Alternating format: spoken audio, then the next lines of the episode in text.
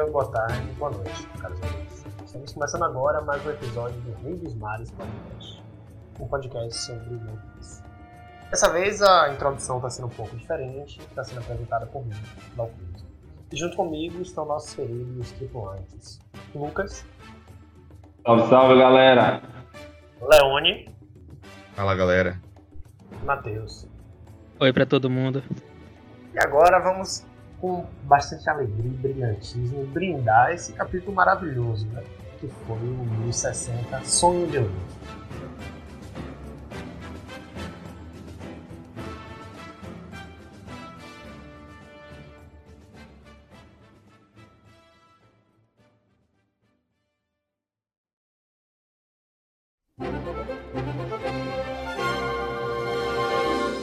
Para começar, o título dele é bem malandrinho, né?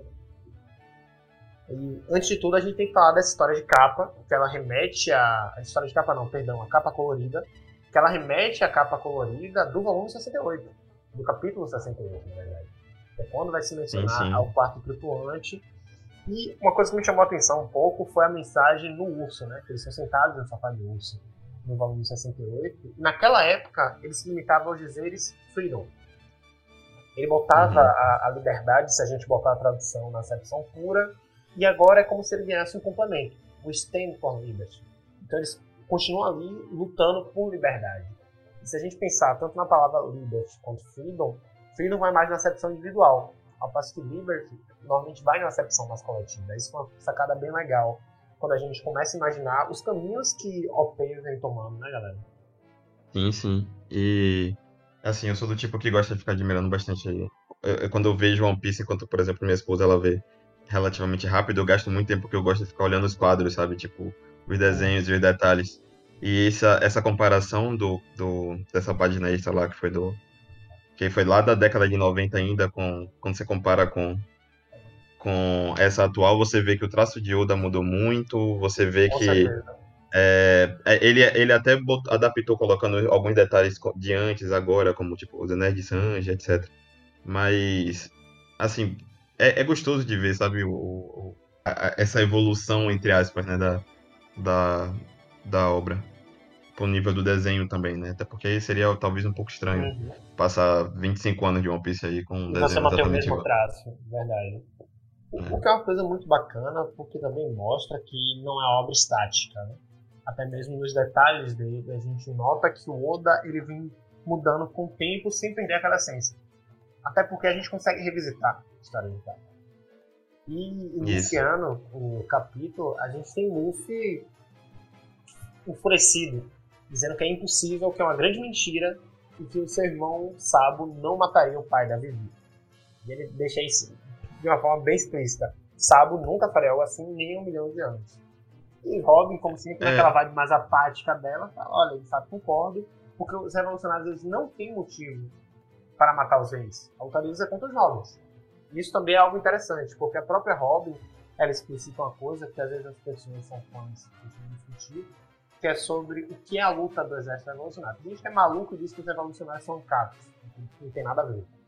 E a gente sabe que o problema deles não é com estruturas de poder em si. O objetivo deles não é uma anarquia, mas é o sistema tal qual ele se encontra posto. É o. é, o- eu gosto da forma como o capítulo vai desenvolvendo esses diálogos, porque, primeiro, que tem um papel forte de deixar as coisas claras pra gente, né? Isso- essa fala de Robin, ela não tá pontuando ali por, por pontuar, ela enfatiza o, o, o lado que você falou e deixa isso claro pra gente, né? Tipo, relembra, é, né? Porque a gente tá vendo.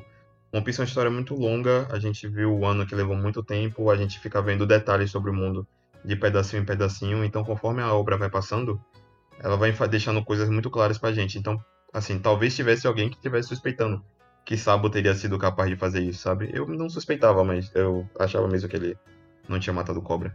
Mas é, é, o, o Luffy gritando dessa, forte, é- dessa forma é até, uma forma é até uma forma de dizer, tipo, isso é óbvio, sabe? Tipo, não tem suspeita sobre isso. É, O Sabo jamais faria algo assim. A obra o tempo todo mostrou a personalidade de Sabo pra gente.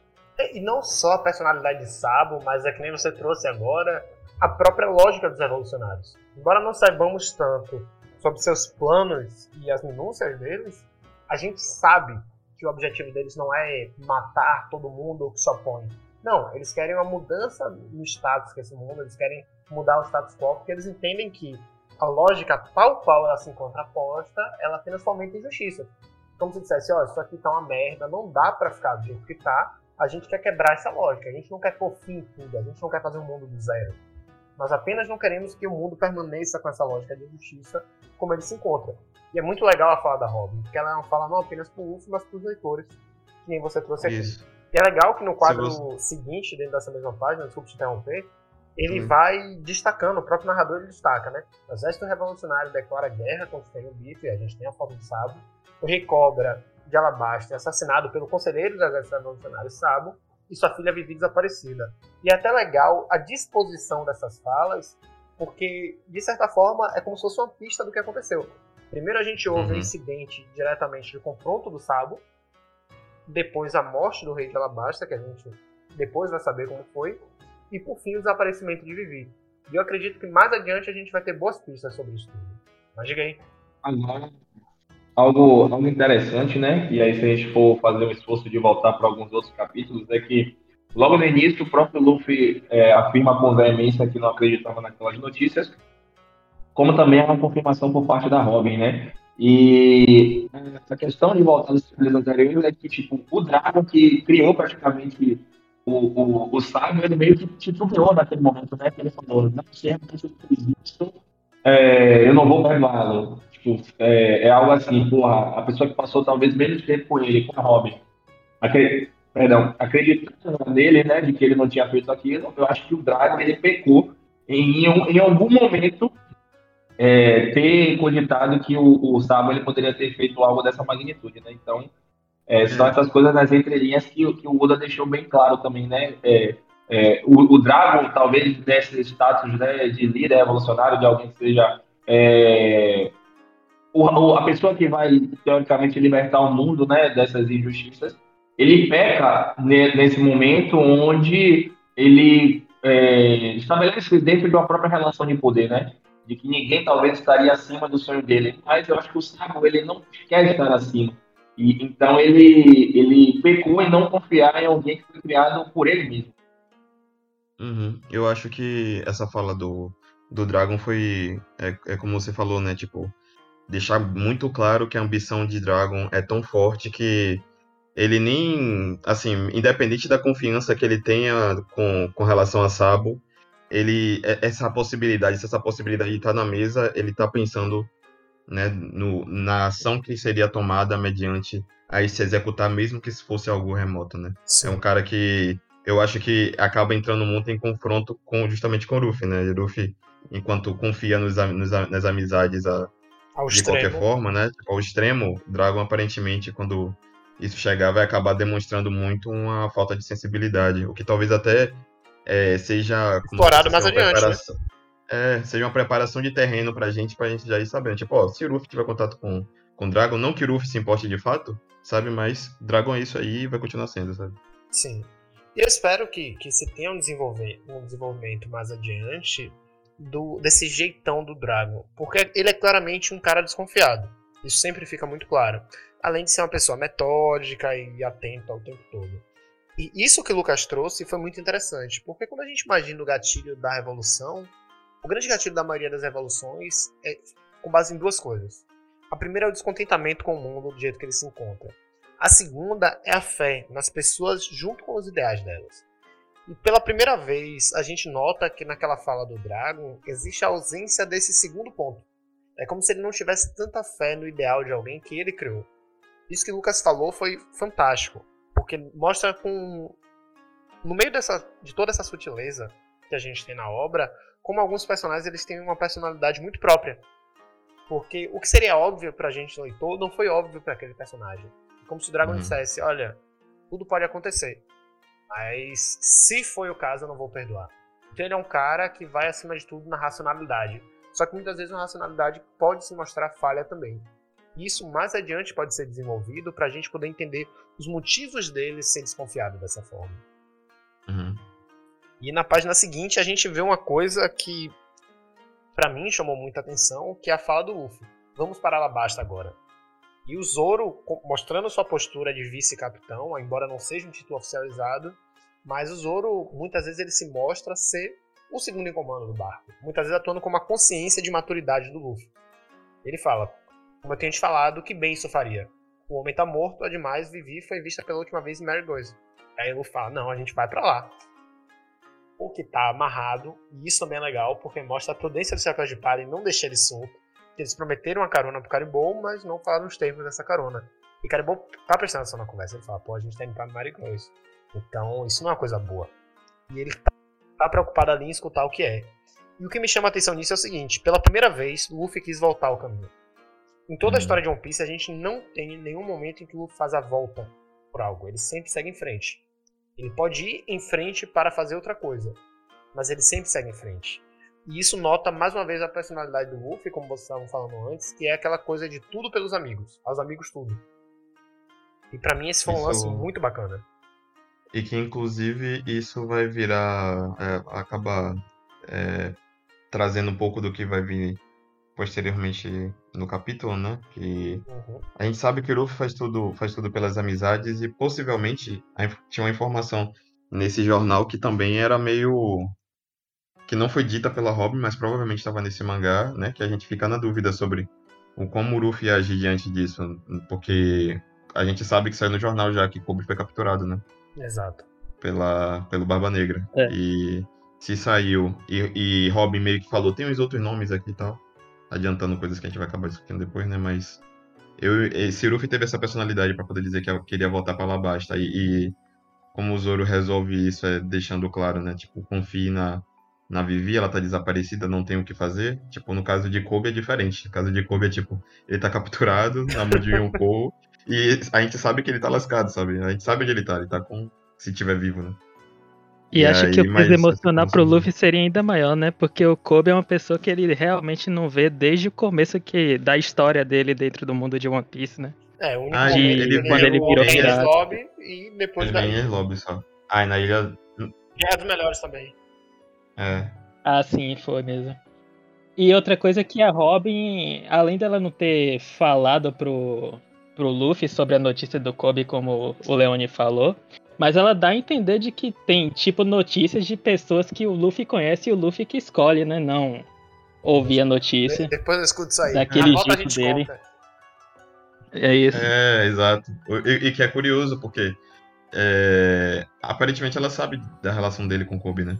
de Luffy com Kobe, porque se aconteceu no fim de Enies Lobby, o, encontro, o último encontro, ela já tava com eles, né? Então, e ele fala, se tiver alguma coisa importante você me fala, e fica um negócio meio o que é importante para Robin nesse momento, sabe? Tipo, ela não falou porque sabia que seria foi mais uma voz da razão, né, digamos assim. Eu não vou falar porque ele já tá saturado aqui com as informações sobre Vivi, então ir em frente é melhor e não, vou, não vamos falar sobre isso que não vai adiantar nada agora. Sim, poderia ser, ser visto dessa uhum. forma. Eu, eu tenho gostado muito desse capítulo justamente por causa dessa coisa da interação. Porque, por exemplo, logo em seguida, Zoro lembra pra Luffy quão idiota ele é. Tipo, cara, aquela sede de seus inimigos. Vai brigar com o quartel da Marinha. Ele fala, eu quero, foda-se, você tá com medo, é Zoro? E vai daquele jeito bem infantil dele. Enquanto a gente uhum. vê a interação dos personagens e o Zoro chutando o barril que tá o Caribou, Luffy chutando de volta. E ele Essa interação um deles foi bem One Piece antigo não vão ajudar Isso, nada. velho. É, é, delícia demais isso é aqui, aquela velho. sensação tipo... que remete ao passado. E é que nem a gente tava falando nisso com a capa colorida. É, a gente nota o quanto essas coisas continuam na essência de OP. É, e, e eu acho que. Falando em podcast, perdão. Pode, Pode falar. Pode falar. É que da última vez a gente. A gente tava discutindo mesmo sobre a gente querer ver essas interações mais dos uhum. Mugiwaras, né? Principalmente dentro do navio, e agora a gente tá tendo isso nesse capítulo. Um prato cheio, né, velho? É, isso foi um prato cheio, porque a gente viu o melhor, assim, de todos os personagens, né? Tipo, discussão entre eles, a gente vê é, Chopper na inocência ali, Nami tava preocupada com a companheira, porque foi a primeira mulher de bando que ela teve contato, né? Tipo, Verdade. Teve, teve muita Esse capítulo foi um prato cheio a nível de interação, porque até no. Dando só uma puladinha já, tipo, na página seguinte, a gente, a gente vê os membros que não tiveram contato com Vivi, né? Em termos de. de, de do, durante o período de, de Alabasta, que a gente vê tanto Brook, mesmo que Robin teve contato com Vivi, mas não foi do mesmo lado, né? Mas não deixou de conhecer. Mas, tipo, Brook, Frank e Jinbei, não, né? E eles estão lá falando, eles dão a opinião dele, eles estão, tipo, todo mundo tá interagindo. Isso é gostoso demais, porque eu acho que desde Dressrosa que a gente viu Todo mundo junto. o Sunny sendo interagindo. separado. É, É. porque em Dressrosa teve aquele momento, né? Que chegou o navio de, de Big Mom, e aí Sanji pediu autorização, né, pra Pra ou sair de lá. É, e aí metade do bando é separado. E desde ali a gente só foi ver o bando junto de verdade, todo mundo, agora em um ano, né? O que é Ou muito a gente a louco ver. da, pra gente É. pensar, né? E eu espero que não se separem tão cedo, porque seria uma pena. Porque esse momento de interação, inclusive em combate, são muito raros em OP, à medida que o bando foi crescendo. A última vez que a gente teve interação junto com o período de combate do bando todo junto foi em Thriller Bark, se vocês prestarem atenção. E Ah, é, ainda foram teve a os únicos momentos em que a gente teve o bando inteiro junto durante todo um arco. Com exceção dos É, pequenos tipo- momentos em que se separam pequenos grupinhos ali, mas logo reagrupam. Ah, os esse tipo de momento que a gente tá falando era algo que ocorria muito. É, por mais que eles tenham as coisas na. É isso, no navio, né? No Uhum. início eles tinham essas interações no navio, durante as navegações e etc. Isso aqui, pô, é, Prato é cheio. pra gente Com certeza, com certeza. E uma outra coisa sobre a fala desses três personagens é que mostrou também muito de o que é mais relevante pra cada um. Porque, por exemplo, o Jimbe ele já foi um Shibukai. Então ele fala, parece que o Reverie desse ano foi um tanto tumultuado. Ele já traz aquele olhar mais político.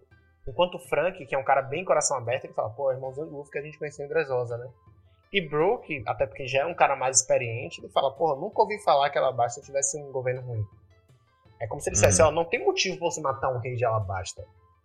E isso, Uhum. essa fala do Brook, a gente pode ressoar ela mais adiante no capítulo, eu vou até falar o porquê na hora, que é o jeito como os reis são vistos ao longo da obra. Nós tivemos vários tipos de reis, né? E aí a gente tem mais uma vez a interação dos personagens, que é a Nami chorando, preocupada com a Vivi, o Luffy também dizendo que vai salvar, a Chopper também, e o Zoro putaço e fala, véi, pare com isso. Você se lembra que você falou sobre o Ace daquela vez? Que o Ace tinha suas próprias aventuras? E a gente tem mais uma vez um prato cheio com a figurinha do Luffy. Porque aquilo ali é feito Véi, pra ser uma figurinha. Esse velho. é perfe... Véi, já virou figurinha. Esse velho. quadro é, é bom demais. Aí o Luffy com a cara de caralho. Fui vencido no argumento pelo Zoro. É, E é legal, porque muito bom. o Zoro fala que você confiava nele pra fazer seu próprio caminho. Até a hora que ele realmente precisasse de ajuda. E foi assim que ele morreu. Mas. Ixi. É, e foi assim que o homem morreu, né? E eu achei legal porque, assim, Zoro, pela própria história dele, a gente tem uma perspectiva de gênero muito interessante. Porque Zoro, a melhor amiga dele morreu por causa do machismo. É um fato. Uhum. Então ele fala: Sim. então por que você vai subestimar a Vivi? Ela é uma mulher forte. E quando chegar o momento de agir, Isso. nós vamos lutar contra quem for preciso. Mas antes disso, tenham fé nela e parem de ser chatos. E aí o Luffy, infantil, É, ele- como sempre, fala o quê? Não, eu vou ser chato sim, meu irmão. O Luffy é chato pra caralho, velho. Quando ele quer ser chato, ele é chato mesmo. E aí a galera se junta Mas- em coro pra reclamar de Zoro. É muito bom. Esse capítulo é um A cena é muito cheio, boa. cara. Pra interação. É muito É, interessante ver o Zoro colocando a Vivi no mesmo patamar, né? De Mugiwara mesmo, né? Sim. Tipo, confie nela que ela vai se safar dessa. Do jeito dela. Porra, e é muito legal isso, porque normalmente Zoro fala dos demais membros do bando sempre com preocupação. Como se dissesse, porra, os malucos são fracos, velho. Mas Uhum. eles são os nossos companheiros, a gente vai lutar por eles. É muito raro você ver Zoro destacando essa coisa do não se preocupe com tal pessoa. O único momento em que eu vi ele É. agindo assim foi com Sanji, quando Sanji sai do bando por um tempo, que ele fala como se Isso, fosse, cara, exatamente. o maluco sabe se virar, deixa lá. É lá, é lá em Zou, né? É, lá em Zou. disso. Porque em nenhum dos outros momentos a gente viu o Zoro tão despreocupado dessa forma com o membro.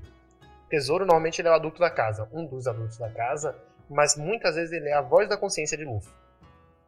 E foi muito legal a gente encontrar nessa interação um olhar, mais uma vez, voltado a uma perspectiva de gênero. E também, como o Matheus enfatizou muito, de uma forma muito bacana, do cuidado com o companheiro. E você olhar e dizer, cara, tá no mesmo nível que a gente. Isso eu achei muito legal. E é. E, e é One Piece sendo One Piece, né? Depois que É. ele faz logo esse tipo de interação, você- é tipo, já quebra o gelo de Zoro serião, porque no quadro abaixo, no fundo, já tem ele de tretando com o Sanji de novo, né? É. Cara, E o Zoro tá lutando sério porque ele tá com os três estilos ali, né? Tá O estilo de ter espada. E é legal também porque, assim, a gente vê como se fosse a leitura do jornal, que é algo que eu acredito que na animação vai ser muito legal. Porque Nico Robin vai Uhum. falando, abolição dos sistemas chibucais trouxe de volta grandes piratas dos mares como resultado. E a Cross Guild foi fundada, Bug para as estrelas se tornou Yoko. E o Luffy, putaço, fala, essa última parte aí tá errada. Véi, vai ser muito divertido ver, ver Ruffy encontrando os é, Bug de novo, velho. Como quem diz assim, eu sei que Sim. você é uma fraude. Uhum. É muito interessante legal. notar a expressão também da Nami, né? Que ela também tem uma história com, com o Com Bug no começo, né? verdade. Do One Piece. E ela ouvindo essa notícia aí é cara meio de preocupação dela, né? Sim, sim, com certeza. E, e é legal porque. E aí entra aquilo que vocês estavam falando antes, né? Da Robin falar, ó, Luffy, tem outros nomes familiares aqui que você gostaria de ouvir. E a notícia é sobre eles. E eu falo, não, velho, deixa com você, for sério, me avise. E Robin dá aquele sorrisinho dela. E ela tem certeza que É. notícias suficientes por enquanto. E esse por Uhum. enquanto foi outra coisa que me chamou a atenção. É como se ela dissesse, ó, vai vir umas coisas aí, mas take your time. Logo É, assim, porque assim, ainda tem. Fora que a gente falou de Kobe de Barba Negra, é, tipo, o Ruffy foi. Ele sabe de Hancock, né? Tipo, por mais que ele Exatamente. também confie em Hancock, eles têm uma relação forte, independente de ele não cair de amor por ela como ela tem por ele, né? Mas é algo bem relevante. E outra coisa que eu gostei também foi o jeito como em seguida a gente volta a ter mais uma vez esse clima ainda mais leve. Que o Luffy simplesmente deita no chão tranquilo e diz: Sabo não fez isso. Sabo cresceu em uma casa controladora e ele só quer que todo mundo seja livre. E isso realmente é a lógica de Sabo. Tanto que ele fala logo Isso. no início, quando a gente conhece a história dele, que ele quer ver o mundo inteiro, escrever um livro contando tudo sobre ele. Porque a ideia do Sabo é de um cara que ele viveu a repressão e ele não quer essa repressão pra ninguém. Só que depois que ele foi politizado, ele notou que essa repressão que ele vivia era ínfima perto da que existe no mundo. E ele quer mudar o mundo. E é muito legal porque Isso, o Luffy novamente- fala do, do juramento dos três. Perdão, diga aí, meu velho. Não, é, e isso é, é novamente o, o mangá lembrando pra gente, né? Deixando tudo claro pra gente. Relembrando, né? Exatamente. que é, quem Sabo é, o que ele fez, a relação de Sabo com Luffy, por que, é que é tão importante pra ele, né? Às vezes a gente talvez coloque Ace no nível, né, de com a comparação muito mais próxima com o Luffy, porque foi o primeiro que a gente viu tendo maior contato, isso aquilo, mas para Luffy eu acho que não tem essa distinção, né? Eu acho que é tão importante quanto. Exatamente. E logo em seguida, a Luffy fala do juramento, né? Quando ele vai falar do sonho dele, a gente tem um dos melhores quadros de One Piece. Que eu acho que rende boas discussões. Que é a reação de cada chapéu de palha ao sonho do Luffy. Porque se no primeiro É. momento tem apenas o Sunny ali, com aquela exclamação, interrogação, de choque, tipo. Até o é Sunny reagiu. até o Sunny Sunny. reagiu. A gente nota nos quadros dos personagens reações muito diferentes. Isso é muito enriquecedor para a obra. Porque o Zoro olha com espanto, que é de um cara racional, lembrando que o Zoro ao longo de todo o capítulo se mostrou ser esse cara extremamente racional. Assim como o Jimmy também sempre é, e olha e diz: O que você acabou de dizer? A Nami olha espantada também. O Brook A uma Robin também. viajadíssima. Pô, caralho, isso é engraçado demais. E o Soap, descrente, você tá falando sério?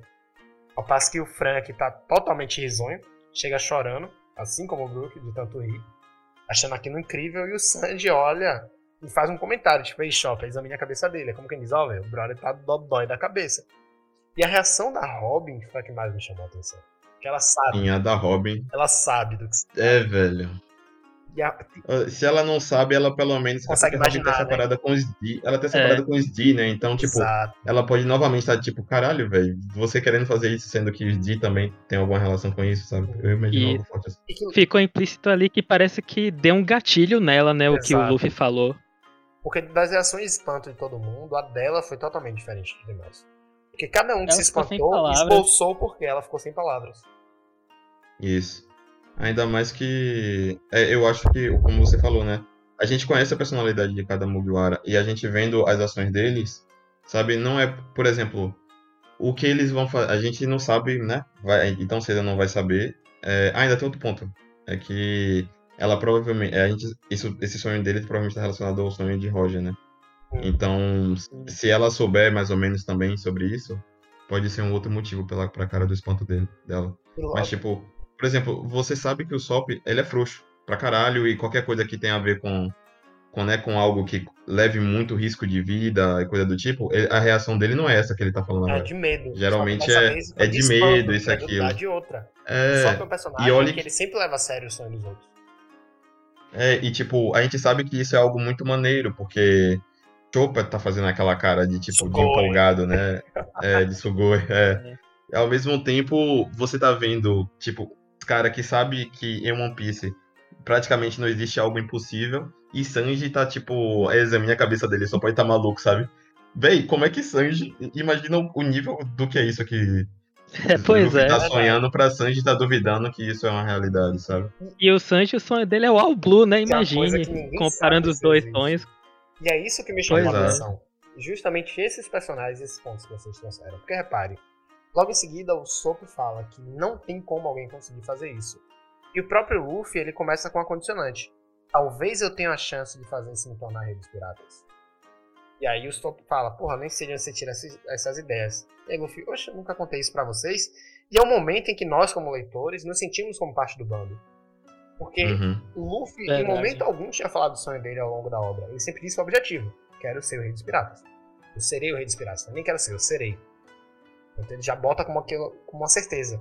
A gente não sabe por quê, Isso. a gente não sabe pra quê. E tem gente que fala: ah, não, sempre foi o sonho dele. Não. Até mesmo a relação dele com o Shanks é condicionada a se tornar um grande pirata. E o Luffy estendeu isso pra ser o rei dos piratas. Mas a gente não sabe o sonho dele. Afinal de contas, Uhum.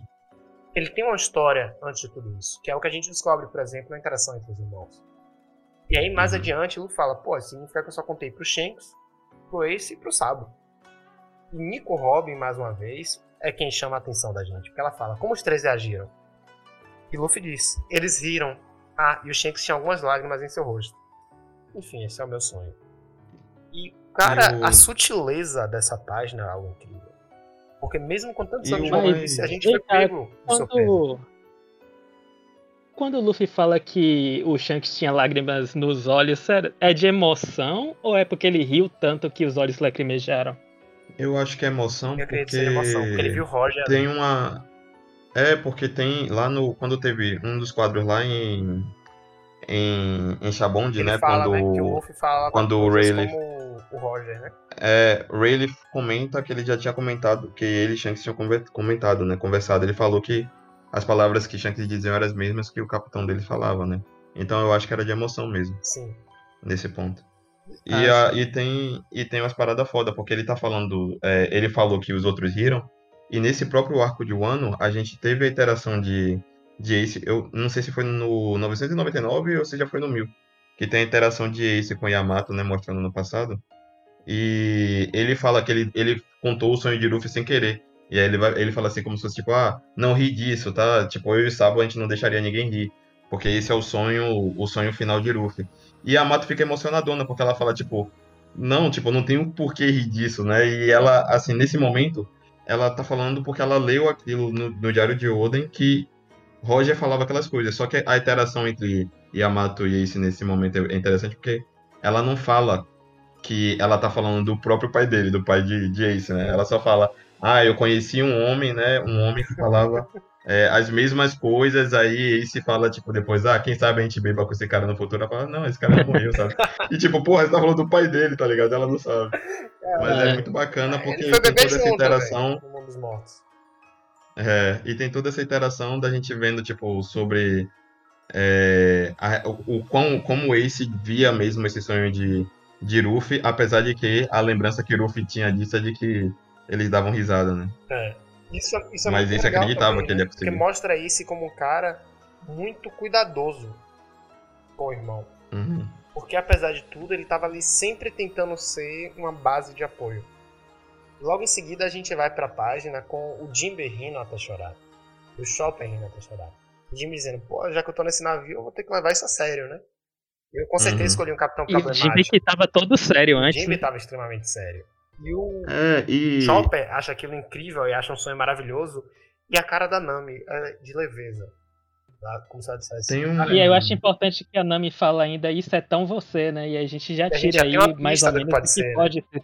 Exato, exato. É, e tem, tem dois pontos até interessantes, inclusive vocês terem destacado é, Chopper e, e Nami, né? E esse, essa, essa visão de Nami sobre Luffy, é que O Luffy sonhou isso quando ele era pequeno, né? Ele já tem esse sonho desde muito pequeno, que a gente já facilmente deduz que é um sonho infantil. Né? É, é algo absurdamente viajado. E talvez por isso até que Chopper seja o que esteja mais empolgado e mais emocionado, porque a gente sabe que a mente de Chopper é uma mente infantil também, né? É, assim, eu. A gente sabe que não pode ser nada do tipo salvar o mundo, né? Tipo, ou vou derrotar a marinha. Não é nada disso, porque É algo tão uma criança, né? ainda mais como o Luffy, é, Exatamente. não é, não pode ser algo tão sério assim, sabe? Quais são as, quais são as, as opções que você E vê? outra coisa também que me chamou a atenção é o seguinte, desculpa interromper, que é a fala do Frank. Frank olha como se fosse tipo, caralho, isso é coisa de doido, mas eu gostei. Então, já que você tem que ser o rei dos piratas pra tornar realidade, é melhor encontrar o último Lord Poneglyph e ir pra Laugh Tale. E até Robin fala, pô, isso faz parecer tão fácil, Frank. Faz um bom tempo que o último Lord Poneglyph não foi visto, nós não temos nem mesmo uma pista de onde procurar. E isso é legal, porque repare, Robin, ao mesmo tempo que ela demonstrou incredulidade com isso, ao mesmo tempo ela também olha como se diz, porra, isso é difícil, não é impossível. Mas aquela, Uhum. aquele fator surpresa Ela de eu tá já vi isso centrar lugar. mais, né, a galera? Exatamente, exatamente. E aí a gente volta a página para prestar atenção naquela reação e percebam que os que se empolgaram de primeira foi justamente a turma que é da putaria, a turma que é da festa. Broke. Sim, os mais resenhas, mais sem Resenha. noções. Frank, totalmente sem noção, todo artístico também. Sandy, que é o cara que é sempre parte da alma da festa, porque é o cara da comida. Ele operacionaliza a festa da galera. E Chopper, que é uma criança. Chopper realmente é uma criança no bando. E isso é algo muito legal. Enquanto aqueles que têm uma mentalidade mais séria, mais rígida, com exceção do Soap, que era zoeira também, mas dessa vez tá sério, levaram aquilo Uhum. como algo chocante surreal, e a Robin olhou com aquele olhar de incredulidade, mas de quem sabe algo sobre, esses outros quatro, eles tiveram um olhar totalmente diferente. O olhar deles foi de completa alegria. Eles estão sorrindo nesse quadro. É. Brook tá chorando de rir. É importante tá notar de isso mesmo. E o Sandy, ao mesmo tempo que ele tá curtindo esse acabando de rir disso, ele pede pro Chopper dar uma olhada na cabeça do Luffy. Como se ele dissesse, ó, velho, é papo de maluquice, irmão. E isso é legal, porque talvez a gente possa ter uma vaga ideia do que é. E agora eu volto pra Nintendo One. O que, que vocês acham que pode ser? Tem que ver o que o, o que é que Luffy gosta mesmo, né? O que é que seria um sonho pro Luffy. O Luffy gosta de festa, o Luffy gosta de comida, de bebida, então eu acho que importante aqui seria a palavra união, né, pro Luffy, que é uma coisa que foi super importante durante toda todo o percurso dele, toda a jornada dele nesse mundo de One Piece, e tudo que ele queria mesmo era ficar com os amigos, né? Hum. Tipo, encontrar mais amizades, fazer mais amizades, viajar. Então acho que poderia ser tipo um banquete com todos que ele encontrou reunidos e tal. Sim. Acho que seria uma ideia similar a essa, assim. É, eu, eu, eu acho até que é, é uma das coisas mais prováveis, né? A questão da, da festa, porque a gente, já tem, a gente já tem muita teoria a respeito de One Piece e festas, porque tudo, quando acabar, é uma Também é festa, né? Uma festa. festança. Essa, essa é geralmente a ideia. O próprio Oda já falou, né? Tanto que tem, e tem a teoria forte, né, de que o, o próprio One Piece seria um saque, né? Tipo, tem muita, tem muita coisa sobre isso, mas eu tendo fortemente a acreditar que, assim, pensando talvez no Luffy pequeno, que aqu- naquele, naquele, naqueles momentos eles conversavam muito sobre, é, sobre as grandes aventuras e coisas que eles iam fazer quando saíssem, eu imagino que deve ser, tipo, Oda vai surpreender a gente com algo que não necessariamente foi tão explícito, explícito sabe? Assim como a, a a fala desse sonho foi algo que a gente não estava esperando tão de cara, eu acho que vai, pode ser algo, tipo... Primeiro que a gente sabe que é algo concreto, né? Uhum. Fazer uma festa é algo concreto. Mas gente- o que eu quero dizer é só que não é algo viajado do tipo, sei lá, é, vamos, sei lá... Enfim, não é algo a- a- muito abstrato, porque qualquer um poderia fazer uma cara do tipo, ah, pode acontecer, pode É. e acabou. Mas eles Até estão falando algo todos como os se fosse assim. Mugiwaras estão, tipo, com ele, né? Ele fala o É. sonho e nenhum deles quer pular pra trás, né? Estão todos querendo É. atingir esse objetivo com ele.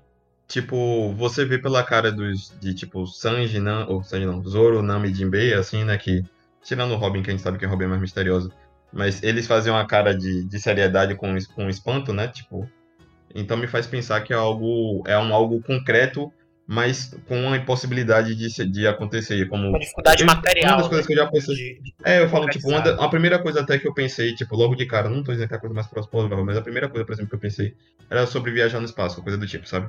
Porque Ruffy é viajado, Ruffy adora aventura, a gente sabe que o One Piece, o One Piece fica falando de lua e de não sei o que, a gente sabe a gente sabe que tem pessoa no espaço, tá ligado? Podia ser o, o espanto de Usopp é tipo, você tá falando sério, isso é impossível, não dá pra fazer. Não dá pra fazer o quê? Você fazer um navio que viaje pra Lua, ou você arrumar uma forma de viajar pra Lua.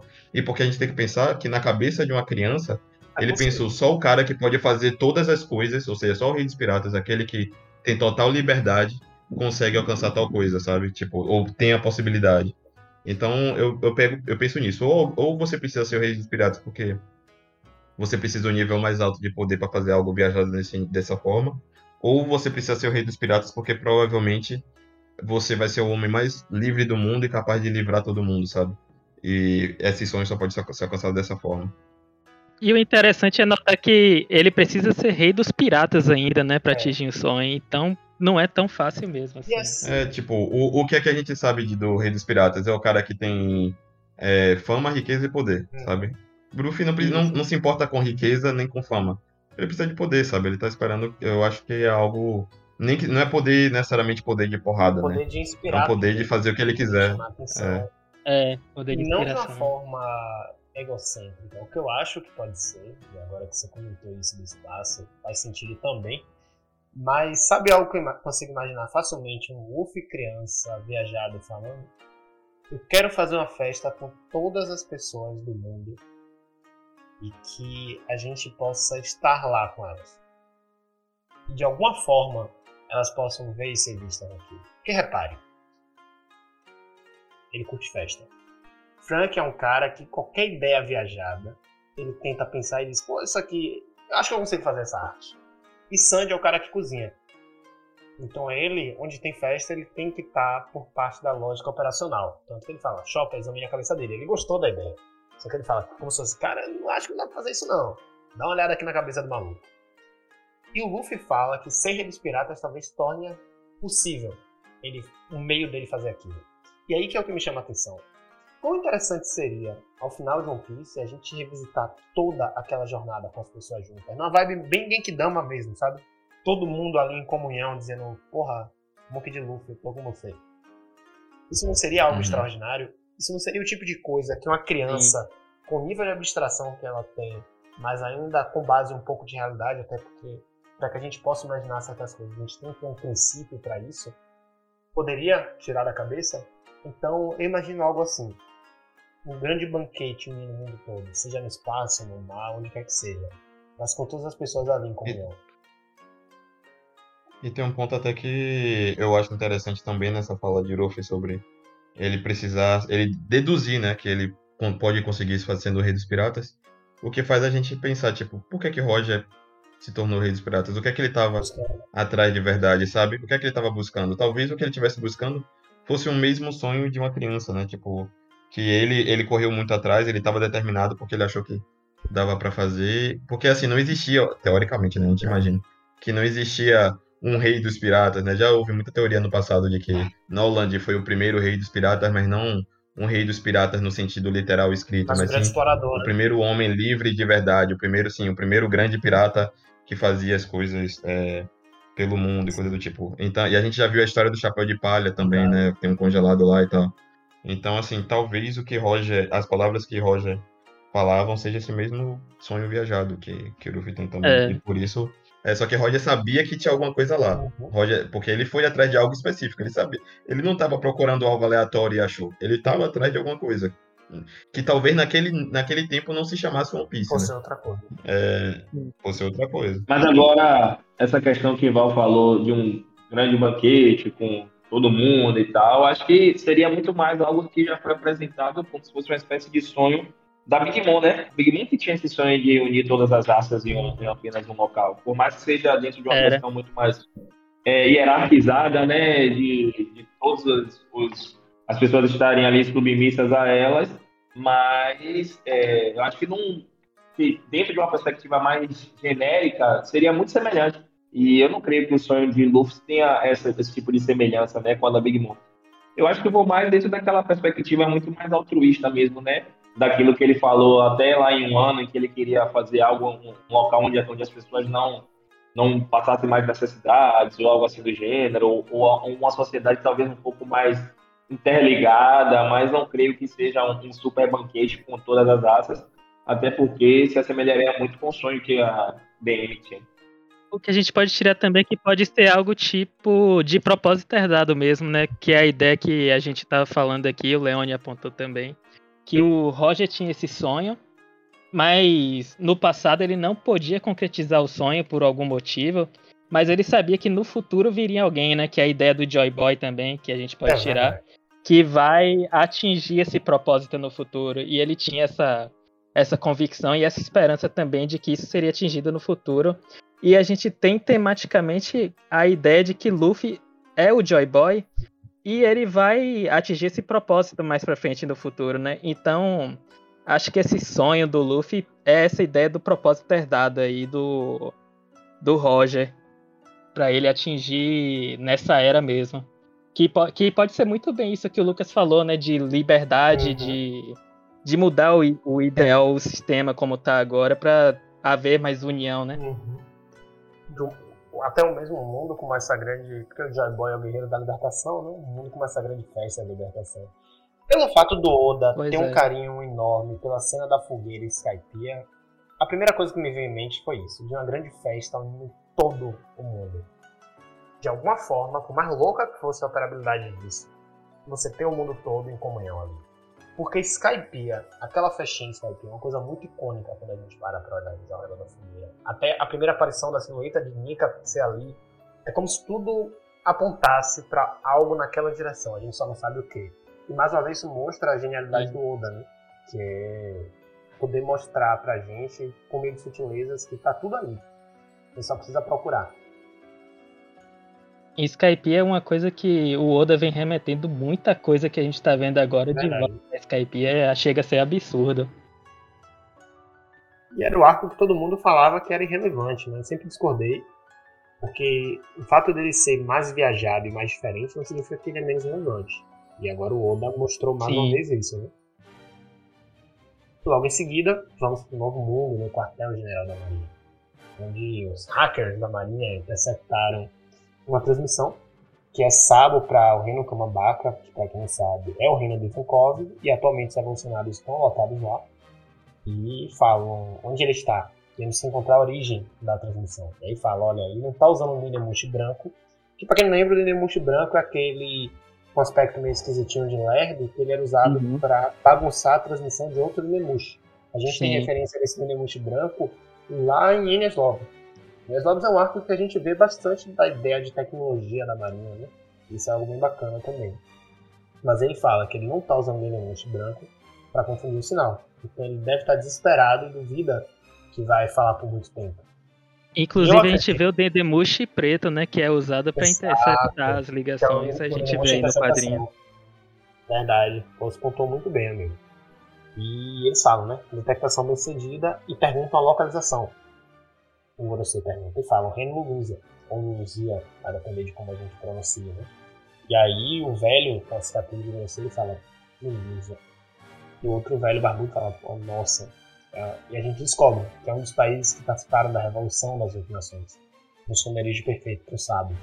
Enquanto isso, é temos a imagem pacata do Insama andando no jardim, na maior Sim. calmaria de Diga aí, meu velho. Não, Lembrando que, que esse um já foi mencionado antes, né? É isso, né? Tipo, ele falando de Luluzia, Luzia, e é interessante que o, a gente não tinha tanto, desde que o termo Revolução das Oito Nações apareceu, não tava um negócio super explícito pra gente o que era, né? Mas agora que eles falaram de Luluzia, o local onde que a gente viu os, pela primeira vez os outros comandantes dos revolucionários, que é Belo Bet, aquele cara, o Mink viajado, etc. É a ele... primeira vez que eles apareceram, né? É a primeira vez que eles aparecem lá em Luluz. E aí a gente vê, tipo, tem personagens que vão aparecer aqui que também apareceram lá é, da mesma forma. E foi um local onde houve uma revolução, né? A gente é, viu que o pessoal. que Porque a habilidade de Belobet é justamente de motivar as pessoas e ela consegue fazer com que as pessoas se voltem, né? Contra as coisas que estão ocorrendo no ambiente. Naquele momento estava tendo um ataque de um pirata chamado Barbarossa. E a gente vê a população agindo em sua defesa, né? Hum. Então, possivelmente, todas as outras sete nações são nações que passaram pelo mesmo processo. A gente viu aqui, ao longo do capítulo, a gente vai ver depois que os, os membros, né, da... Que são que estavam envolvidos no Revere, né, os membros que, da, que são a realeza desse, desse país, eles foram capturados e, o, e os cidadãos de Lulusa ficam pressionando eles, né, dizendo, tipo, que é só eles confessarem a, as merdas que eles estavam fazendo. E eles então não estão dispostos a fazer isso. Provavelmente esse clima que o Oda mostrou foi para deixar meio que induzido que as, oito, as sete outras nações estão na mesma vibe. São países que a, a, as, é, a população se revoltou né, e, tá, É. e tirou o domínio da marinha ou da, do governo mundial de cima deles. É, são nações onde as revoluções foram concretizadas, né? Lembrando uma outra coisa também, né? Esse mesmo Reino News, ele já apareceu nas histórias de capa do Ace, na época que Ace estava atrás do Barba Isso. Negra. E é muito legal a silhueta da história de capa em que o News aparece, que é o Ace correndo numa postura meio Joy Boy também, diga-se de passagem. As formas como tá E o, a outra falta. E a outra coisa interessante é que, assim, quando a gente vê. A gente tava. Você tava falando sobre a sutileza de Oda que tá lá na obra, e coisa do tipo, quando tava falando de Skype. E é muito interessante que a gente vê nessa obra, a gente vê Moda, né, que é a menina que tava na história da, da- de capa de Ace. Quando teve esse ataque dos revolucionários, a gente viu ela novamente sendo atacada e sendo ajudada pelos revolucionários.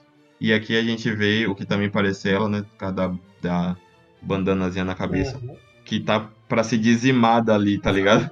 Então, tipo, você viu uma personagem mais de um momento na obra e você tá vendo ali, tipo, isso é, isso é, causa um impacto ainda maior quando você pensa na obra como um todo. Foi uma personagem que ela teve contato com Ace, teve contato com, não necessariamente o contato com o Sabo, mas está no mesmo Indiretamente, lugar né? que Sabo tava, provavelmente, é.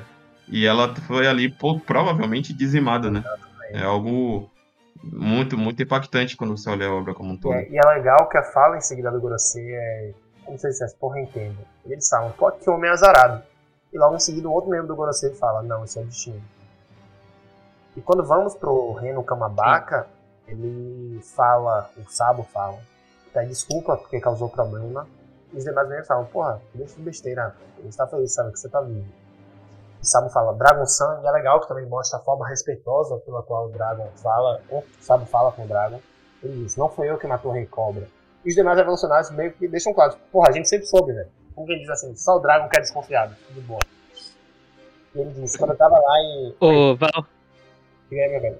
Só uma coisa aí nesse quadrinho que você chegou agora, que eu tô notando agora aqui, olhando, rapidão. Você tá no- tão notando que te parece uma revolucionária de asas aí? De asa, é. É, Vocês acham que é da raça da cara, eu acho que o, o padrão, mas eu acho que o padrão de asa não é o mesmo não. O pessoal da asa dos lunares, tipo, tem É um ar- menor. é, é, não dos lunares, esse daí é menor no caso. O É dos menor. lunares é meio que curvo pra baixo, como se fosse de pássaro Aí mesmo, né? O daqui é aquele estereotipado de anjinho que é pra cima com as penas. Quando eu vi essa Verdade. personagem na, na primeira leitura que eu fiz, me chamou a atenção. Só que depois eu fiquei imaginando, pô, os evolucionários não teriam comentado nada disso, o Nico Robin, quando disse King, não teria comentado nada disso, sabe? E aí eu fiz, não, então não, não deve Uhum. ser o caso. E aí o Sabo tá prestes a revelar algo muito importante. Ele fala, ouça, quando eu tava em Marygrove, eu vi algo inacreditável. E a galera pergunta, inacreditável? Isso já é música, né? Ele fala que ele viu que o trono vazio não é vazio. Só que concomitante a isso, a gente nota uma coisa interessante. Que o céu está escurecendo no início. E as pessoas perguntam se aquilo são nuvens. Como se tivesse um objeto grande ali em cima. Como se fosse fazendo realmente sombra. E ainda nessa mesma página, Sim. a gente vê o reino, o rei de Lulúzia e a princesa chamando o povo de ignorante, dizendo que eles vão se arrepender, que eles vão ser empalados quando o quartel-general da marinha souber. Inclusive a princesa desse reino diz que é pra deixar alguns pra ela, porque ela não vai perdoar ele. Se a princesa dissesse, deixa que eu torturo. Mas os cidadãos desse reino estão dizendo, Que é a princesa que o Kobe resgatou, né? exatamente. Isso. Desde lá ela já mostrava que ela era da- E é legal que a gente nota um detalhe interessante, né? Que isso remete também à fala da Robin lá, de como os evolucionários eles não têm motivo para matar os reis. Porque observe, a gente vê que esse povo que se inspirou nos revolucionários para fazer a revolução, em primeiro lugar, deixou esse rei e a princesa vivos. Em segundo lugar, ele é todo reticente falando, Majestade não, digo, Sexama, por favor, apenas confesse seus crimes, não queremos te matar. É como se eles dissessem, olha, a gente não quer um banho de sangue. A gente só quer que vocês saiam numa boa. Então seria, entre aspas, uma revolução E pacífica ele- de pessoas boas. E você. E você destacou algo interessante, né? Ele falou, ele começou a falar Vossa Majestade, ele voltou atrás e falou, não. Assim você que já. classe, Ele porra. já tá dizendo ali, velho, você já não manda aqui, Aham. tá ligado? Você já não manda porra nenhuma aqui, você não é rei, não. A gente tomou aqui essa revolução. E a gente continua com a fala do Sabo, que diz o seguinte, que a coisa inacreditável que ele viu foi na sala do trono vazio, no Castelo Pangeia. Enquanto isso, o Gorosei pede para que o time de vigilância corte o sinal dos inimigos. Detalhe que esse sinal cortado eles demonstram da própria marinha. É como se o governo dissesse, não, nem o nosso pessoal é para saber disso. Enquanto isso, nessa mesma página, a gente tem essa silhueta extremamente macabra do Insama, com esse olho de mira dele, que é uma das coisas mais bizarras possível. É, o olho É espiral, né? E aqui se destaca Que surge em vários Sim. pontos, né, no, no mangá. que é o Mihawk, por exemplo, tem um olho assim, quando a gente lembra aquelas. E o Ruffy tá É. assim agora. É, no, No, Gear- no, Gear Force. E é uma coisa bem esquisita, né? Isso, Ou Gear no, no 5, na Five. verdade. É, é uma coisa bem esquisita. Enquanto É isso, a Five, gente vê é. que em um mapa, em uma mão normal, porque dá pra ver a unha aqui desenhando no pincel, faz um movimento suave, cortando luz do mapa. Um movimento super simples. Enquanto Sabo vai revelar que o trono que deveria permanecer vazio para sempre, porque não há o rei no mundo, na verdade estava. E aí se fala, ouçam com atenção, time de vigilância. E enquanto isso, a população vai olhando que aquela sombra está se movendo. Quem assistiu não, não olhe, pode imaginar o que vai acontecer. E fala que É, me remeteu a isso mesmo. cara. E é interessante que o governo diz o seguinte, ó. Ninguém detectou nada de anormal hoje. E uma criancinha fala, papai, tô com medo. O Sabo olha horrorizado. O cachorro olha pro céu assustado. Nenhuma informação foi interceptada e quanto a Lulúzia, aquele país nunca existiu. E a gente vê, pela primeira vez no mangá de One Piece, uma imagem do horror. Uma pintura do horror. Olhado em Sama é a única coisa que aparenta estar em calmaria nessa página. Mas esse mesmo olhar é o olhar de quem está causando ali, diante dos nossos olhos, um genocídio. Por meio de algo que não sabemos o que é, mas simplesmente conseguiu ter o poder de dizimar um país inteiro. E logo em seguida a gente descobre que tiveram relatos de maremotos na costa sudoeste. E a transmissão de Sabo simplesmente sumiu. Assim como o país inteiro. É. A, a primeira coisa que a gente, pelo menos que eu pensei de cara assim que eu vi isso, foi tipo, ah, então foi assim que que ocorreu o incidente da ilha Exatamente, de Guadalajara, né? Que a ilha desapareceu e ninguém sabe pra onde foi. Então, é, provavelmente foi porque assim, a gente não tem, não- eu, eu tava suspeitando esse tempo todo que era, que era fruto da, como é o nome de, de Kaido, tá ligado? Ele consegue tirar a ilha do lugar, então ele tirou a ilha de lá e fez alguma cagada, ou destruiu a ilha, levou pra outro lugar, alguma coisa do tipo. Agora a gente tá vendo que existe outra, outra possibilidade de fazer uma ilha sumir por inteiro. E essa daí parece ter mais a ver com o governo mundial e com o incidente de God Valley, apesar de que Kaido também tava lá. Exato. Mas o outro, o segundo ponto que eu pensei meio que de cara é só porque eu sou muito encucado com uma coisa em One Piece que eu, eu fico até na dúvida às vezes se o Oda esqueceu de mostrar essa, de, de ir em frente com essa porra, de voltar a falar. Porque tem uma página no capítulo, não, eu não vou conseguir lembrar o quando foi, mas é um capítulo entre arcos, todo De capítulo Capone? entre arcos é muito gostoso. E foi em que tá, Bege tá navegando mesmo, cara. de Capone, é o, o Caralho. o, o navio começa a flutuar e tem uma estrutura flutuando com. Parece que tem outras ilhas agarradas, Uhum. né? Presas. E o, na, o navio de Capone começa a ir em Como direção se fosse uma atração o das massas Vulcan menores, todo. essa estrutura puxa o navio Isso. dele. É, É. E a gente viu um, a um, o, o arco de Hulk todo, a gente viu Capone sendo trabalhado. Capone já foi trabalhado em história de capa. Lembrando que E Capone até agora a permaneceu gente não sabe que vivo. porra foi que puxou Isso é Capone. importante destacar. Capone permaneceu vivo. A gente não sabe o que puxou ele. Em momento algum ele falou sobre aquilo.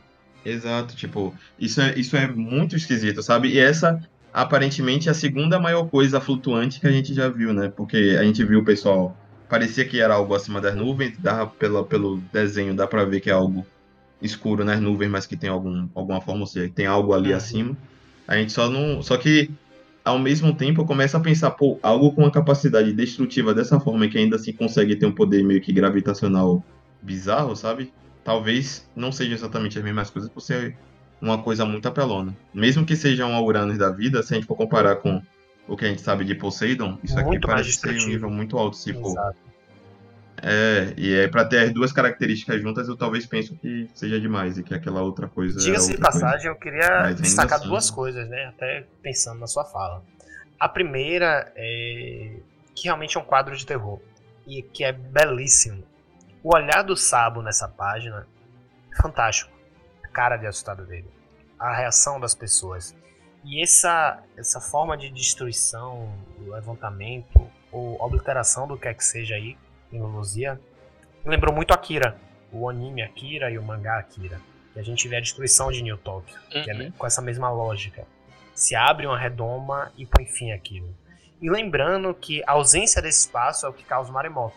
Então aquilo foi dizimado por completo, foi removido por completo, e isso causou um maremoto nessa região. A onda de Exato. choque também da explosão. E, cara, é, eu imagino que possa ser Urano. Lembrando que o que quer que seja que foi usado. Primeiro, eu queria perguntar pra vocês: vocês acham que é um poder do Insama ou é algo que ele tem controle? Repare que tem muita diferença, né? Se é um poder, Eu- ele joga onde quer e ponto Algo final. que ele Se é tem algo que controle. tem controle, é algo que tá dando aquele rolê ali, ele diz: não, aqui você pode atacar. É porque eu acho que é uma arma ancestral também, porque até levando pela lógica de armas ancestrais como elas funcionam, a gente vê que Poseidon é a Shira Roche, né? Então é algo que a Shira Roche pode controlar. Outra coisa é Pluton, que tá, a gente sabe que tá em Wano, mas teoricamente quem pode controlar seria o Momonosuke, que é ele que pode é, abrir as fronteiras de Wano para liberar a arma. E eu acho que no caso de Uranus, essa pessoa que controla a arma seria o Insama. Uhum. Então acho É. que tematicamente né? dá pra se encaixar ali o Insama controlando. Agora, uma outra coisa, né? Eu concordo até com. Eu concordo com, com o, o seu ponto, mas curiosamente, enquanto você tava falando, você me fez pensar por, por um outro lado, né? Tipo, Pluton, a gente imagina que é um navio, então a gente sabe, tipo, não é uma pessoa, a gente sabe que tem uma planta dele, coisa do tipo. É, e a gente sabe que a ideia de arma geralmente está mais associado a alguém conseguir utilizar alguma coisa, né? Não, tipo, uma arma viva é, é- é mais, é mais complicado. Só que Poseidon, curiosamente, tipo, o- é um poder da Shirahoshi. Né? Tipo, Sim. é, é, é a Shirahoshi. Ela não é arma, ela é de fato algo vivo e ela tem um poder que é de controlar o Rei dos Mares. Olhando, depois que você falou, foi que eu comecei a pensar que, tipo, não sei, pra- pra mim antes era Uranus, algo que o Insama consegue controlar de alguma forma a, a distância, sabe? Mas agora que você falou, não seria plenamente impossível que Insama, de alguma forma, da mesma forma que Poseidon era sabido como algo que passava na linhagem dos Netone. dos, dos Tritões, né? do- né? do- de, de Neptune, da família real.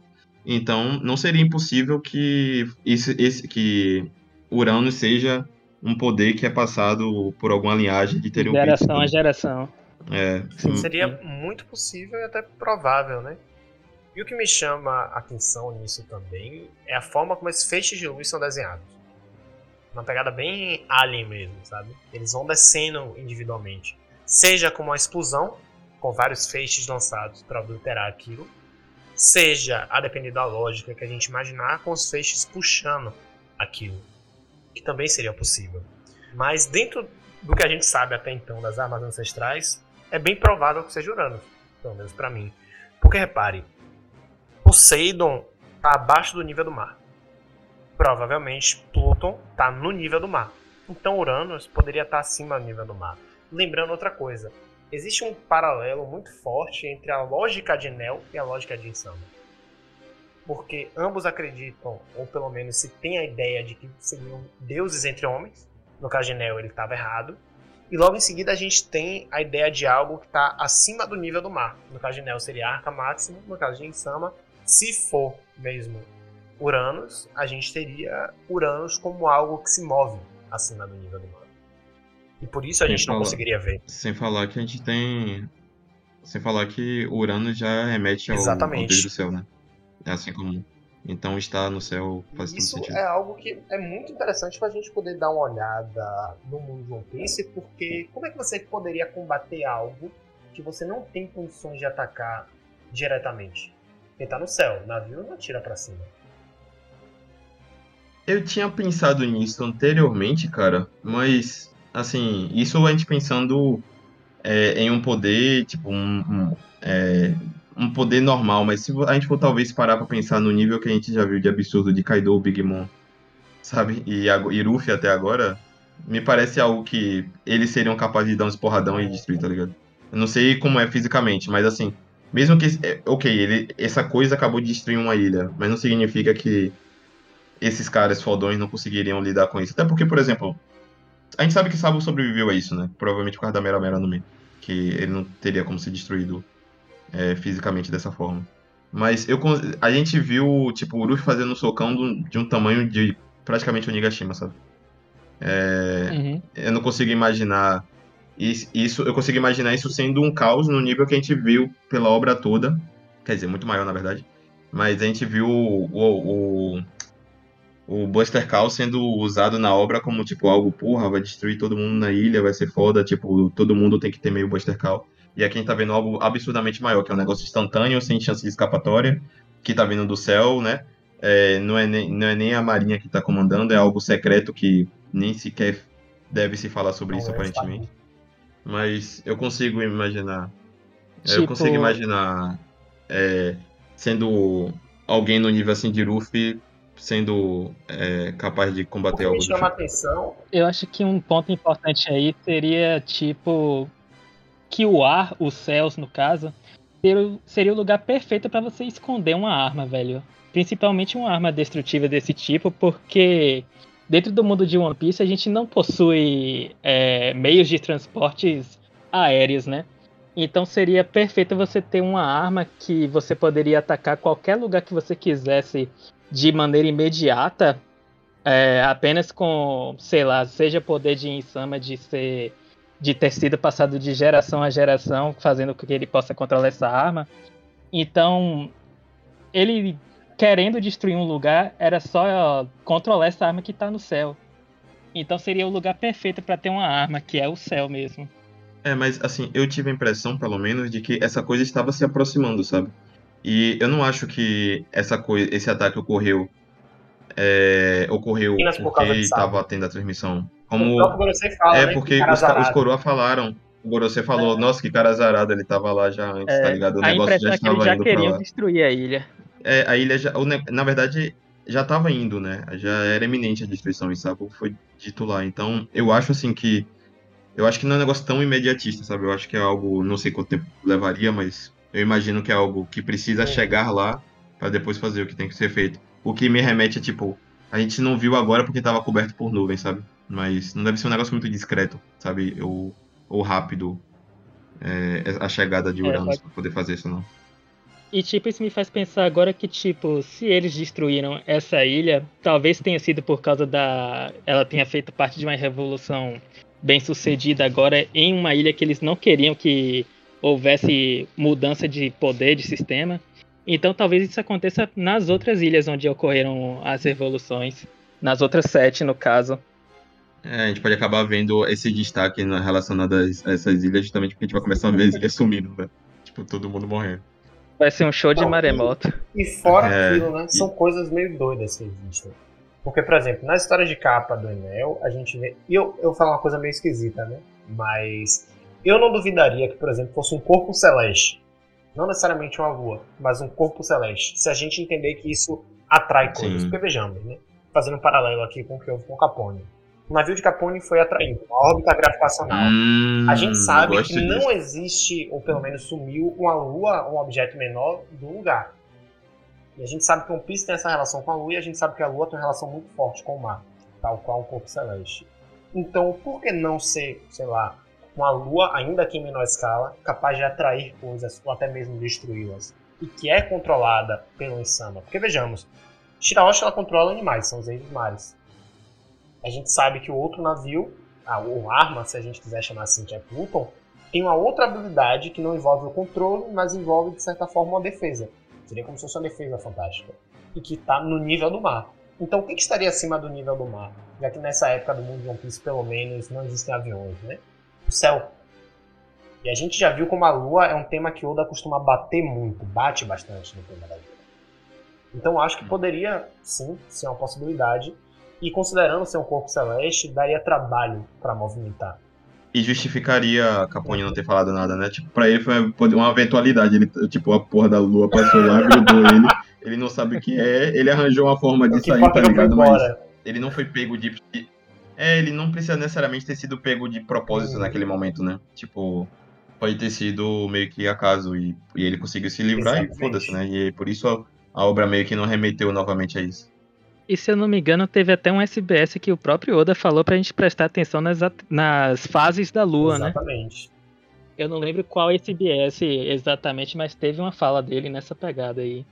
Então a gente já tem uma, uma vaga noção do que pode ser. Lembrando que, independente disso, a coisa jogou luz, porque os personagens eles estão iluminados com feixe de luz. Então a gente não sabe se essa uhum. luz é algo que atrai ou se foi algo que foi descarregado a partir desse corpo celeste se de fato for um corpo celeste.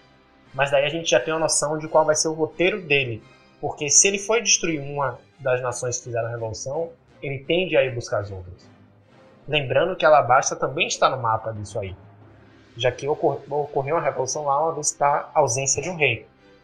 Então a gente já começa a ter desenhado um campo de possibilidade do que pode rolar.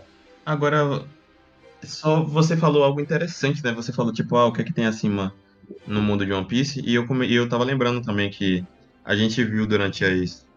A gente sabe que nuvens são muito importantes em One Piece, né? Porque a gente sabe que tem, tem ilhas, ilhas é, no céu e a gente já sabe que, inclusive, o pessoal da Ilha do Céu tem suas tecnologias próprias. A gente sabe a questão dos dials, a gente sabe que existem nuvens de ferro.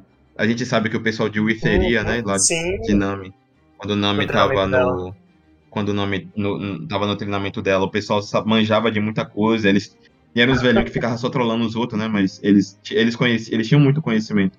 Então, assim, também não seria lá das coisas. Ainda mais é, é, como o Matheus destacou, né? Tipo, a gente viu uma. É, viu algo no céu, foi chegando. É, é, chegou ao culto, né? Chegou ao culto. Mas como eu falei, tipo, pô, então ele vai sempre chegar meio que na amostra, seria um negócio meio difícil esconder sempre na nuvem, mas só que você não precisa esconder sempre na nuvem se for a própria Pô, nuvem. É verdade. É, tipo, se for uma, uma tecnologia que meio que você Sim. construa a nuvem ou deixa uma nuvem de tal forma, até porque o que caiu. Né? É, o que caiu, caiu parecendo laser, né? Mas tipo, se isso fosse algum tipo de analogia a raios de alguma forma, só que. Né? Porque laser e raio de alguma forma faz algum tipo de comparação.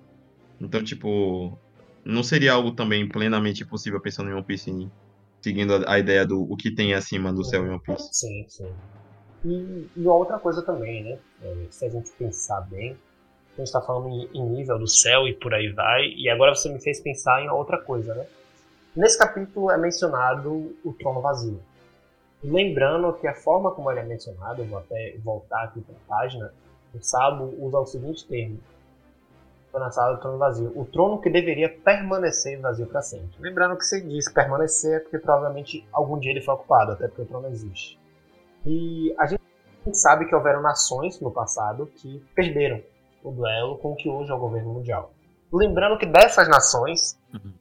Uma tá no céu, que é literalmente a, a, ilha do céu que a gente venceu com Skype, e por meio da Nocop Stream ela saiu do lugar. E a outra nação está acima do nível do mar, em um lugar mais elevado, que é o Ano. E por fim, a terceira nação, por assim dizer, que se atreveu a enfrentar o governo, ela se move, que é Zou. Zou está em movimento. Observe, se a gente imaginar que essa arma, ou o que quer que seja, esse corpo celeste, ele, tá, ele pode se mover, mas ele tem uma limitação acima do nível do mar para poder atacar, a gente pode imaginar que isso faria sentido porque todas as outras nações acharam a forma de fugir dele. Fugir dessa arma capaz de aniquilar os inimigos remanescentes. Até o dia da grande chegada do seu retorno para poder enfrentar esse inimigo. Então seria algo que faz sentido a partir daí. O que vocês acham desse olhar? Uma boa ideia, acho bem interessante mesmo. Faz muito sentido, velho. Tipo, logicamente falando, se encaixa perfeitamente o que você Porque falou. são, são aquelas loucuras que a gente tem no mundo One Piece, porque Oda, Oda é um cara muito louco, né? Que além de tudo, ele também usa esses elementos da geografia do mundo que ele criou, da criatividade. O Piece pode completamente dar Uhum. nível shonen comum. E dando continuidade ao capítulo, alguns dias depois de tudo aquilo que aconteceu, e a bordo do Sunny, eles estão mais uma vez enfrentando algo que eu sentia saudade também, que é dessa coisa da geografia esquisita de One Piece. Eles estão enfrentando um frio, um fio de congelado. Bagunçado. A gente vê um rei dos mares ali praticamente congelado. E o Frank, provavelmente, ou, perdão, o Jimmy, provavelmente, que é quem é o timoneiro do bando, fala, cuidado com os icebergs. E Chopper tá ali com aquele chapéu, a amigaça dele, e o, o Jimmy falando pra dobrar as velas, porque o vento tá muito forte. E pergunta pra Nami se a ilha tá perto, e Nami fala, olha, parece que a gente entrou na zona climática de uma ilha. E a gente imagina que essa ilha vai ser uma ilha de inverno, né? Ela fala que eles estão se aproximando de uma ilha com inverno Sim. intenso, o Chopper tá lá todo elegante, como a própria Robin falou, que ele ganhou o chapéu da Otama pra se proteger da neve. Chopper é todo otário, velho, com esse chapéu. Cara, Chopper é a maior viagem que tem, velho. Esse bando é Chopper, cara. E o Luffy olha pra Nami e fala, pô, Nami, que diabos é aquilo? E quando o Nami vai perguntar pra Luffy o que, que ele tá falando, eles veem uma figura bizarra. Uma espécie de redemoinho de água quente gigante, ganhando forma, girando ali. E a gente sabe que provavelmente tem uma, uma possibilidade de atração com aquela massa de água, né? E o Brook fala, porra, parece um afro, cara. E é uma coisa muito louca a forma como É engraçado. interagindo, né? Aleatório Muito isso, aleatório, velho. Foi muito aleatório o o Brook falar isso, mas foi.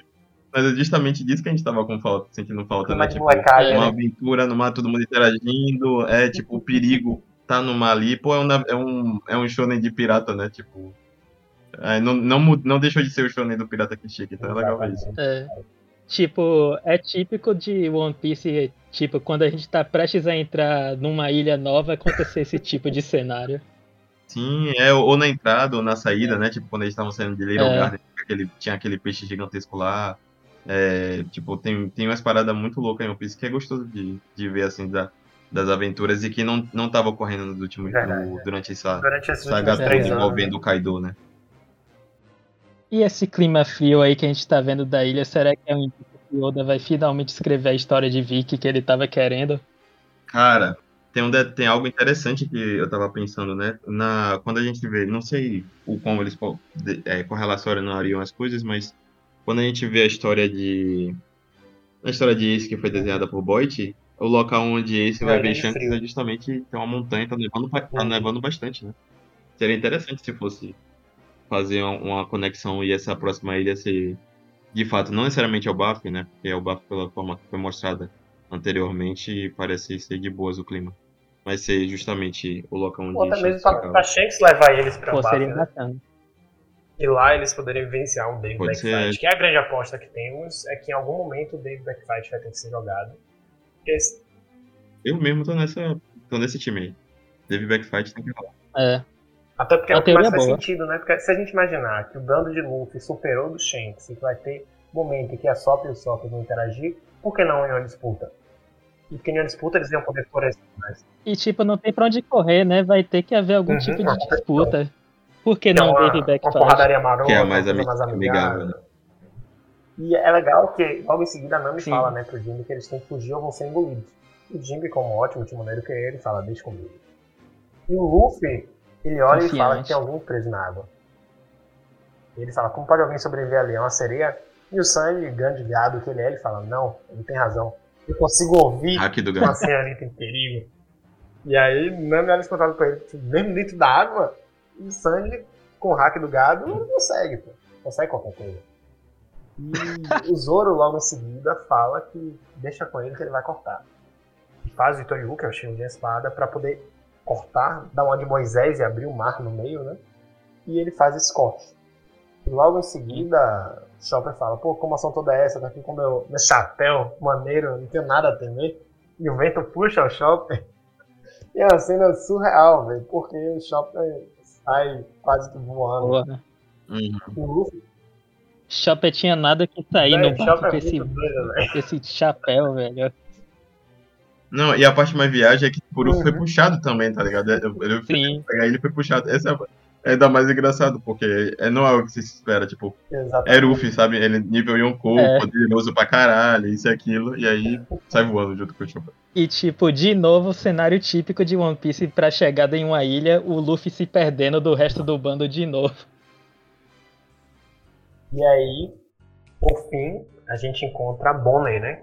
Que coincidente, o Oda, as coincidências do Oda, né? O único supernova, junto com o Oro, que tá faltando aparecer em um papel relevante, aparece assim, do nada.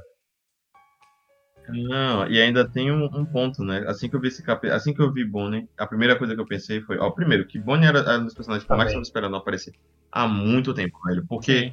eu, assim que foi começar o arco de, de Whole Cake, eu tinha uma teoria muito forte, eu tava quase com o pé lá achando que Bonnie era filha de Big Mom, por causa do cor do Sim. cabelo, come pra caralho, o batom era igual, sabe? Tipo, eu- e é, é tipo a devoradora. Eu pensei, véi, ela é filha de Big Mom, a gente vai ver ela no arco de Whole Cake e tal, e não apareceu.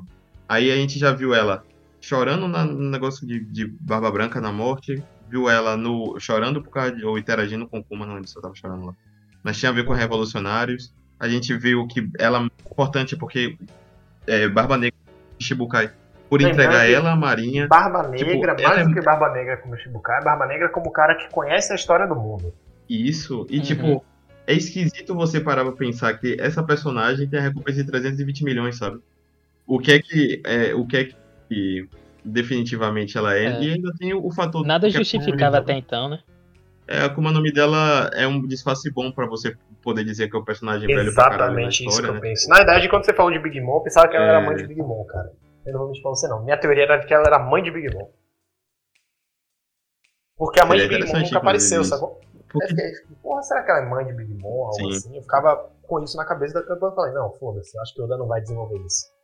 E assim, ela é muito, ela é muito aleatória na obra, inclusive por isso que eu disse, e digo também, eu concordo com você que foi, né, tipo, Oda foi absurdamente conveniente fazer ela justamente aparecer aí agora. E a gente, mas assim, mais cedo no próprio capítulo, a gente viu é, Robin dando destaque muito certeiro, né? Tipo, olha, a gente não faz ideia de onde tá o Poneglyph, você Uhum. falando com o Frank, né? Tipo, você faz parecer fácil, mas a gente não faz ideia. E agora a gente Que vê provavelmente aparecendo. sabe muita coisa, né? E, e a gente já sabe muita coisa e sabe coisas do passado provavelmente também. E ela tava no Reverie. E eu tenho uma teoria que, que ela tava lá em Marijó, busca de né? vingança, importante. E eu tenho uma teoria muito forte. Eu tenho uma teoria muito forte de que o outro Poneglyph também tá lá em Marijó, né? Tipo, faz muito sentido estar lá, sabe? Ainda mais porque é provavelmente o Poneglyph que sumiu lá de, da Ilha dos Tritões, né? Então, é, é, faz todo sentido, eu acho. Tipo, se ela, ela brotar aí, ela fala, ah, eu sei onde tá, tá ligado? E ela ser uma das chaves pra, pra próxima aventura agora. Porque ela deve ser a chave, né? Ela chegou agora, todo. Sempre tem um supernova de mais destaque em um, é, nos arcos, né, na- nas ilhas que eles vão aparecendo nos últimos tempos. O ano mesmo povoou de supernova. Então, Uruge. Pode ser que apareça aqui, ou pode ser que fique mais para algo final envolvendo, envolvendo pessoal Sim. celestial mesmo, né? Já que a gente ainda tem a ver sobre lunares e etc. E Bonnie já chegou, tinha passado da hora de aparecer, então. eu tô com altas expectativas e muito curioso. Espero eu apesar de saber que no próximo capítulo provavelmente ainda vão ser coisas do tipo iterações, zoações, sabe, com o Boone. E, não, vai, não vai ter explicitamente, eu acho, esse tipo de informação que a gente tava Cara, é, sempre é uma personagem que sempre me chama atenção, mas em especial por um motivo que você não mencionou, mas foi a coisa dela que mais me chamou a atenção, que é quando ela apareceu, ela tentou e conseguiu impedir que Zoro chamasse a atenção de Tenryubito. E isso não é coisa de alguém que simplesmente tem medo do governo, é coisa de alguém que sabe como as coisas funcionam. É como se ela dissesse, velho, Uhum. não vá por esse caminho, eu sei o que eu tô dizendo. E depois a gente vê a reação dela com a morte do Barba Branca. Como quem diz, porra, mataram meu brother. E depois a gente vê a revolta dela com a morte É. de. A morte, porque é a lobotomia, né? Do Bartolomeu Kuma. E aquilo foi o que fez o gatilho dela buscar vingança. Porque ela foi para Marigold buscar vingança. Então, não parece E- atitudes eu- eu- aleatórias. Ou atitude de alguém que simplesmente diz, pô, isso- o mundo é injusto. Não. Parece algo muito específico de quem diz, eu cansei de fugir. Eu quero derrubar isso aqui. e conectando até as as duas coisas que você falou, né? Um do que a gente brincou aqui sobre a conveniência de Ruff, de, de Oda, e a gente falou da importância que ela tem para a obra, para o futuro, é, e até remetendo a Kuma, né? Como a gente também acabou falando de tanto no Revere quanto em onde ele também estava lá. É, é muito, a gente sabe qual é o poder de Kuma, né? E a gente sabe que quando o Kuma mandou a galera espalhada pelo mundo foi com os, parece, com os propósitos, né? Então é bem possível, já que como estava lá no, no Revere, que Uni de fato não esteja aí à toa, né? E, é, e tenha sido, já que ele consegue mandar pessoas para qualquer lugar e a gente. E essa, esses lugares parecem muito distantes, né? Onde, onde Bonnie tá, onde essa ilha tá para onde o Revere estava ocorrendo. É bem possível que ela tenha sido jogada aí, mesmo que tenha sido há muito tempo atrás por meio de, de Kuma, né? Por meio da poder da. É, da faria muito sentido. Concordo que faria muito sentido mesmo. E, e, a gente consegue até imaginar o que pode estar por vir. E a gente está nesse clima de reta final. Então seria muito interessante uma personagem do passado aparecendo. Inclusive, acredito Isso. que esse não é sequer o nome dela, né? O nome verdadeiro dela. Mas vamos nessa. Uhum. Mas e aí? Vocês acham que e tem o fato dela estar justamente naquele redemoinho me é estranho também, como se ela tivesse sido uhum. selada lá dentro. Verdade. É, e é um redemoinho aleatório, né? Não é uma das coisas mais comuns do mundo, né? Pois é. Agora vocês já. Vocês têm algumas. Já pararam pra pensar que talvez que ela pode ser alguém tão antigo assim, né? A gente tá aqui. A gente sabe que existem formas de alcançar a imortalidade, a gente fica falando da cirurgia de LOL e tal. E a gente tem aquela suspeita de que tá relacionada ao Gorosei, mas, tipo, se essa fruta dela relacionada ao rejuvenescimento também permitir a ela uma, uma projeção, digamos assim, como se fosse uma vida Juventude eterna. Juventude eterna, eu diria. Alguém de fato tanto do passado disso. É isso, mas é uma juventude eterna que Não, garante. Eu traria até em outra perspectiva. Porque Exatamente ela nunca vai morrer de velhice. Sabe? Porque o fato dela não morrer de velhice, ela, ela nunca morrer forte, de velhice, ela vai aguentar até que matem ela. Sacou? É isso. Então, tipo, parando pra pensar por esse lado, se a gente for mais além, ela poderia ser alguém a dar informação Exatamente. pra gente até de coisa do século perdido, coisa do E até tipo. poderia Sim. ser. Muito que é um link que a gente precisa Exato. agora na e é uma coisa que poderia linkar ela com Kuma, né? Lembrando que Kuma era um revolucionário. Então. E com Insama também, né? Se ela tiver algum tipo de informação que ela possa passar para os bandos é do verdade. Chapéu de Palha. É, até, por, até porque, como a gente tava falando mais cedo, né? Tite não pegaria ela de forma tão precisa para dizer, ó, peguei essa pirata específica aqui, sabendo que eu vou virar um Shichibukai uhum. por isso. Sim. É porque ela é importante. É, inclusive, tem uma fala, né, eu tava lembrando aqui agora, tem uma fala quando isso ocorre, que eu não sei se é a Kai no Kizaru, que fala no a distância, ah, quando eu soube que você foi capturada, me deu até um arrepio na espinha, sabe? Quando eu soube que tinha sido você que tinha sido pega. Ou seja, tipo, ela é importante pra caralho, sabe? Ela tem algum. Não, não necessariamente a nível de força, mas deve ser a nível Talvez de força. Talvez até a... histórico ainda, em nível histórico, é, o nome o dela. Que é que a Marinha, do que é que a Marinha tem cagaço? É da a verdade, única né? coisa que eles tipo, têm medo mesmo. Né? Mais do que de pessoas poderosas. É. Então, provavelmente, o frio da espinha que ele sentiu é tipo, caralho, velho, tipo, você é, o, é, quem tem que ficar mais de boca calada. É, é o que eu consigo imaginar, cara. E isso me deixa feliz, porque dá pra a gente conseguir vislumbrar que essa reta final de One Piece vai ser algo ainda maior do que a gente espera. Uhum. Eu tô, tô ansioso, pra falar a verdade, cara. Eu tô bastante ansioso. Agora eu só fico meio pé atrás com o valor da recompensa dela, porque se ela fosse tão uhum. é, procurada assim pela Marinha, acho que deveria ser muito maior também essa recompensa dela. É, mas lembremos que Robin ficou muito tempo com 80 milhões, 80 milhões de berries. Sim, né? sim. Tipo, sendo que ela era a única pessoa no mundo que podia causar problema. E não vamos nem entrar em, em na, no possível, na possível conversa a respeito de, de Ruffy, né, e da Gomu Gomu. Passando essa parte do, do quão ele potencialmente já era uma ameaça antes, né? Mas o, a parte de Robin já é suficiente para te dizer que a, a Marinha às vezes dá umas esquisitadas com relação a esses valores de recompensa. É, são aquelas coisas, né? Aquelas sutis incoerências, né? Que a gente vê em OP. Mas que acontece. Uhum. Mas tô ansioso porque pode acontecer a partir daí, cara. Muito ansioso mesmo.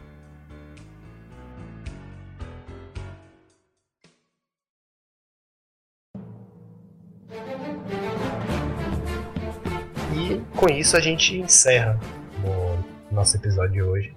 Como sempre, um prazer estar com vocês aqui. Sigam a gente no Instagram, no Twitter e no YouTube. E até a próxima. Valeu, galera. Valeu, galera. Valeu, galera. Até a próxima.